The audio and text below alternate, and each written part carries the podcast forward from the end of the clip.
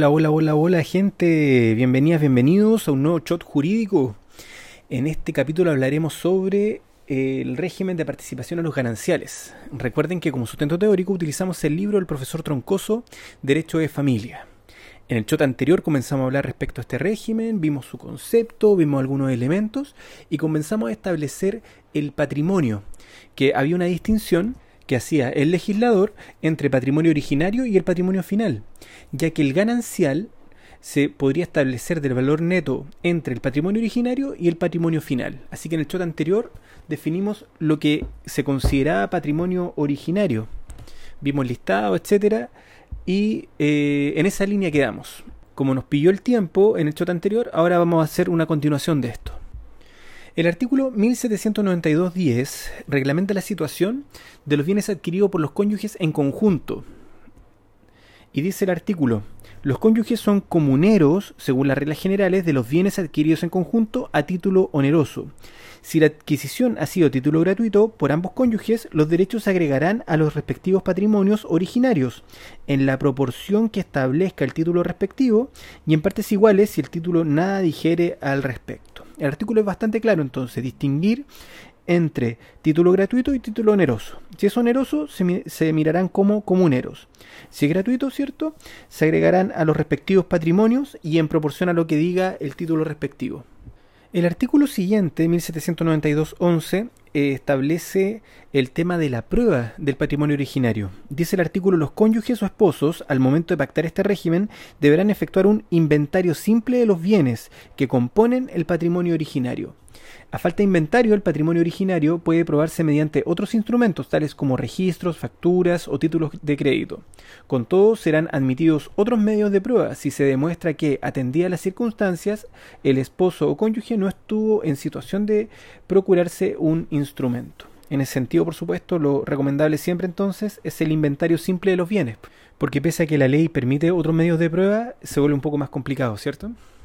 Luego el artículo 1792.12 establece una presunción legal. Dice al término del régimen de participación en los gananciales, se presumen comunes los bienes muebles adquiridos durante él, salvo los de uso personal de los cónyuges. La prueba en contrario deberá fundarse en antecedentes escritos.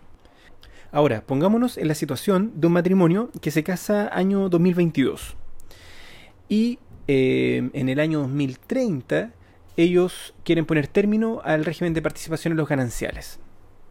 Necesariamente los bienes que se inventariaron en el año 2022 van a tener una variación de precio al año 2030. Por lo tanto, el artículo 1792.13 dice lo siguiente, los bienes que componen el activo originario se valoran según su estado al momento de entrada en vigencia del régimen de bienes o de su adquisición, por consiguiente, su precio al momento de incorporación al patrimonio originario será prudencialmente actualizado a la fecha de la terminación del régimen. Y en esa línea la ley no establece la forma, ¿bien? Pero tendrá que considerarse así. Eh, y la valoración, dice después el artículo, podrá ser hecha por los cónyuges, por un tercero designado por ellos y en subsidio de los anteriores por el juez. Y estas mismas reglas señaladas para la valoración del activo del patrimonio originario se aplican al pasivo de este. Hablemos ahora respecto al patrimonio final. Artículo 1792, 14. Dice, el patrimonio final resultará de deducir del valor total de los bienes de que el cónyuge sea dueño al momento de terminar el régimen el valor total de las obligaciones que tenga en esa misma fecha. Por lo tanto, se debe determinar el valor total de los bienes de un cónyuge eh, que sea dueño al momento de ponerse término el régimen, y ese valor se le debe descontar el valor total de las obligaciones que sobre él pesen en dicho momento, y, es, y el resultado de eso será el patrimonio final. Al patrimonio final de los cónyuges eh, se debe hacer ciertas agregaciones.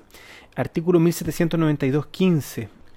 Se le agregan imaginariamente las disminuciones de su activo que sean consecuencia de los actos eh, siguientes eh, realizados durante la vigencia del régimen. Letra A. Donaciones irrevocables que no correspondan al cumplimiento proporcionado de deberes morales o de usos sociales en consideración a la persona del donatario.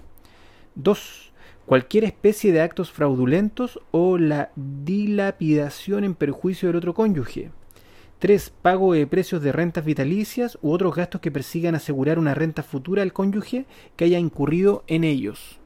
El artículo agrega después que estas agregaciones em, serán efectuadas considerando el estado que tenían las cosas al momento de su enajenación y lo dispuesto en este artículo no rige si el acto hubiese sido autorizado por el otro cónyuge. Eso es muy relevante.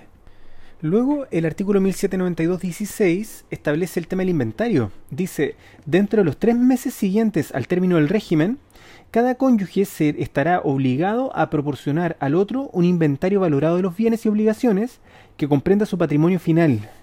El juez podrá ampliar este plazo por una sola vez y hasta por igual término. El inventario simple firmado por el cónyuge hará prueba en favor del otro cónyuge para determinar su patrimonio final. Con todo este podrá objetar el inventario alegando que no es fidedigno.